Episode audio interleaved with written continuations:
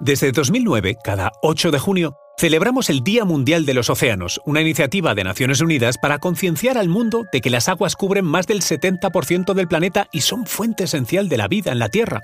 Una realidad extraña para animales terrestres como los humanos, pero que, sin embargo, tuvo a un alumno aventajado y esencial evangelizador en Jacques Cousteau. El infatigable marino francés, a bordo de su barco Calipso y con su característico gorro de lana rojo, surcó los océanos desde mediados del siglo XX hasta su muerte en 1997, luchando por la conservación de los océanos y todas las especies que habitan en ellos. Pero ¿sabías que lo de Marino fue una casualidad debido a un accidente y que lo que realmente quería era haber sido piloto de las Fuerzas Aéreas Francesas? Conoce mejor al equipo que protege nuestras costas.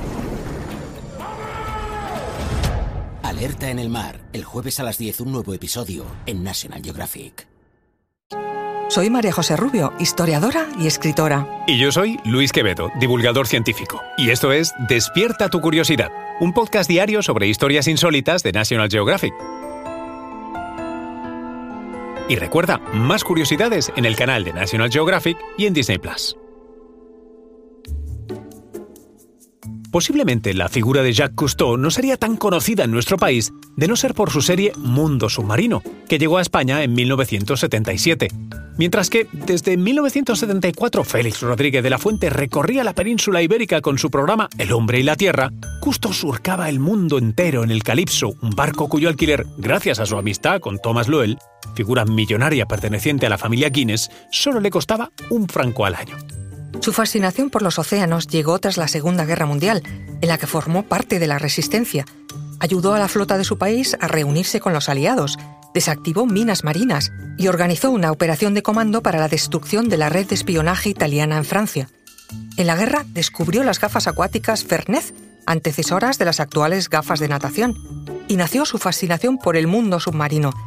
Tras el accidente que le impidió ser piloto y explorar las alturas, decidió dedicar su vida a explorar las profundidades.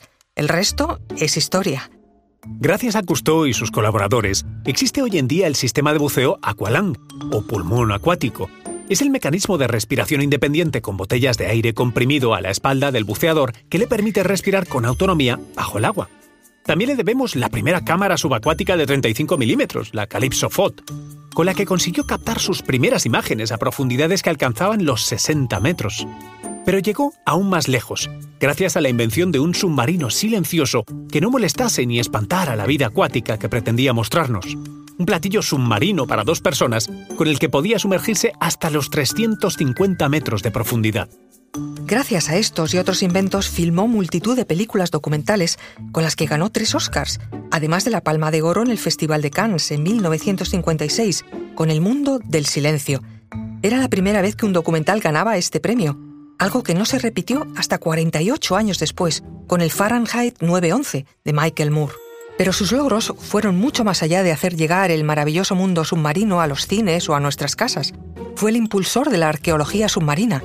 Protagonizó la primera expedición de este tipo y descubrió en Túnez, en 1948, los restos de un barco romano hundido en el siglo I a.C. En 1960, ante la idea de diversos gobiernos de crear un vertedero de desechos radiactivos en el Mediterráneo, Cousteau organizó una campaña que logró que cientos de activistas detuvieran el convoy que transportaba los residuos. Y ese mismo año dirigió un programa científico para averiguar si las personas podían vivir de forma permanente bajo el agua. Seis personas lo consiguieron durante al menos tres semanas. Unos resultados que sirvieron para la preparación de los astronautas de cara a la vida en las estaciones espaciales. Otro de los grandes logros de Cousteau tuvo lugar en 1990, cuando lanzó una petición mundial para la prohibición de extraer minerales en la Antártida. Gracias a ello, en la actualidad la Antártida solo es pisada por científicos y el ocasional turista. Jacques Cousteau dejaba huella por donde pasaba.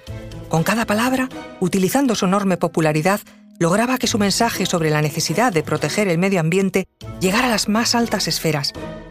Y lo consiguió. Premio Internacional sobre Medio Ambiente por la ONU, Medalla Presidencial de la Libertad en Estados Unidos por Ronald Reagan, asesor de Naciones Unidas y del Banco Mundial. En 1996, su infatigable buque, el Calypso, se hundió en Singapur tras colisionar con una barcaza, y un año más tarde, víctima de un infarto de miocardio, Cousteau falleció a los 87 años de edad. Muchos se preguntan por el motivo de su fascinación por el mundo submarino, y la respuesta no podía ser de otra forma, está en sus propias palabras, como Jacques Cousteau dijo en una ocasión. En el mar no hay pasado, presente o futuro, solo hay paz. En nuestras manos está conservarla.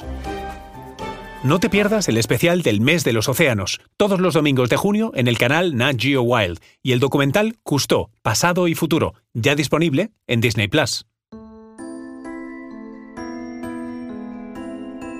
Recuerda que Despierta tu Curiosidad es un podcast diario sobre historias insólitas de National Geographic. Disfruta de más curiosidades en el canal de National Geographic y en Disney Plus. No olvides suscribirte al podcast y darle like si has disfrutado con nuestras historias.